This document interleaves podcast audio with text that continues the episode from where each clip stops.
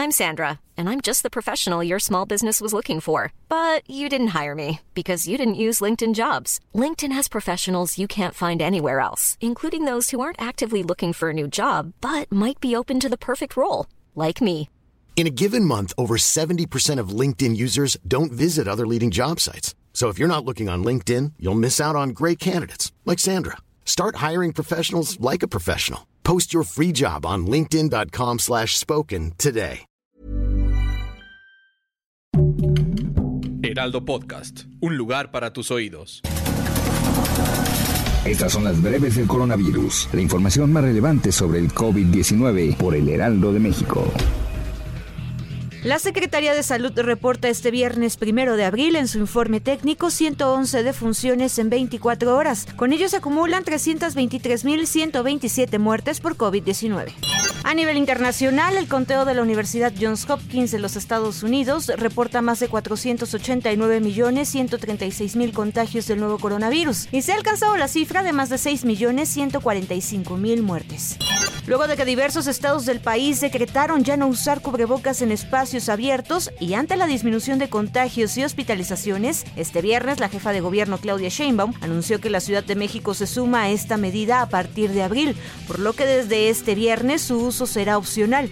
Por su parte, la titular de la Secretaría de Salud Local, Oliva López Arellano, reiteró que el uso de esta importante protección contra el COVID-19 sigue siendo obligatorio en el transporte público de la ciudad, debido a que suele ser muy concurrido en este momento.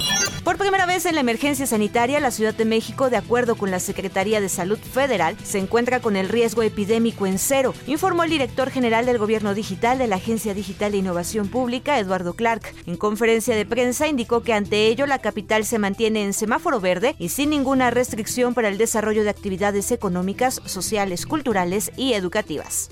En la Ciudad de México están pendientes de la adquisición de las vacunas contra COVID-19 de Pfizer para la aplicación de menores de 5 años en adelante. La titular de la Secretaría de Salud, Oliva López, explicó que ya tienen conocimiento de la aprobación de la Comisión Federal para la Protección contra los Riesgos Sanitarios. A lo largo de la pandemia, los diagnósticos de diabetes en el país bajaron 49%. Esto aunque las muertes asociadas a esta enfermedad subieron haciéndola la tercer causa de muerte a nivel nacional. Médicos en el Hospital Infantil de Boston reportaron un aumento en los casos de laringotraqueobronquitis en los niños contagiados de coronavirus desde la aparición de la variante Omicron. El cantante español Rafael dio a conocer a través de su cuenta de Twitter que ha sido positivo de COVID-19. Afortunadamente soy asintomático y me encuentro bien, escribió en la red social. Para más información sobre el coronavirus, visita nuestra página web www.heraldodemexico.com.mx y consulta el micrositio con la cobertura especial.